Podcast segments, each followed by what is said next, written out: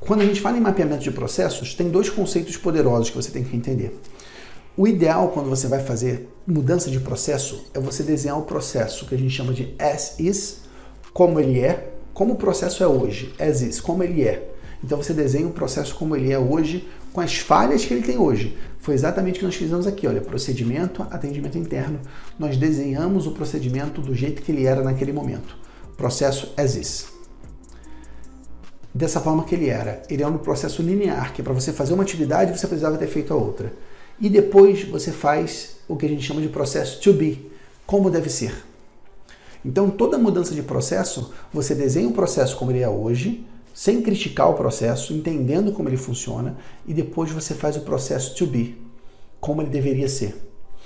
E aí, quando você faz a comparação entre um outro, preste atenção, meus amigos, a própria equipe te fala o que precisa mudar.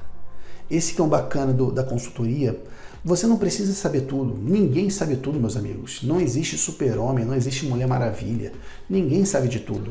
A maioria do, dos problemas, você preste atenção, vou te falar agora. A solução dos problemas, na maioria das vezes, já está dentro da empresa. Não precisa nada de fora. Na maioria das vezes, o problema está dentro, a solução está dentro da empresa.